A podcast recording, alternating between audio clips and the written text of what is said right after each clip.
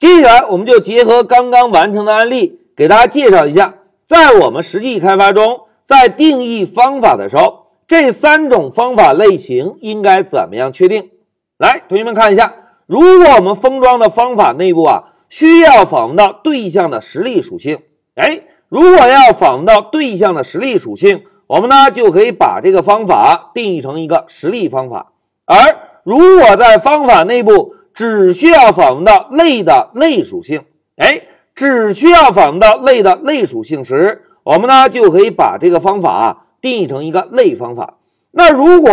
在这个封装的方法内部，既不需要访问到实例属性，也不需要访问到类属性，这个时候呢，我们就可以把这个方法封装成一个静态方法。哎，实例方法就是访问实例属性。类方法呢，就是只访问类属性；静态方法呢，就是谁都不访问。哎，这个就是我们在定义方法时怎么样确定方法类型的一个套路。那现在还有一个小细节，同学们，如果在我们封装的方法内部，既要访问对象的实例属性，又要访问类的类属性，哎，现在老师问大家，同学们，如果遇到这种需求，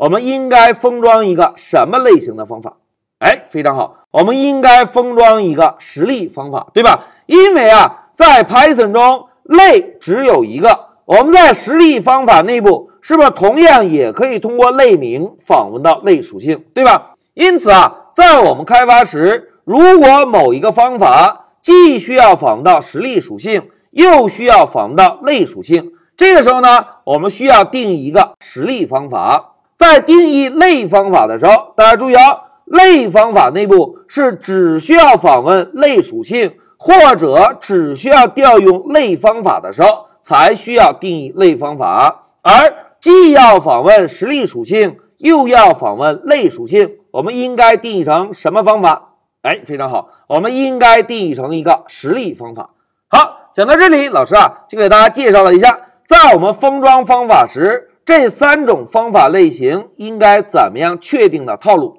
好，讲到这里，老师就暂停一下视频。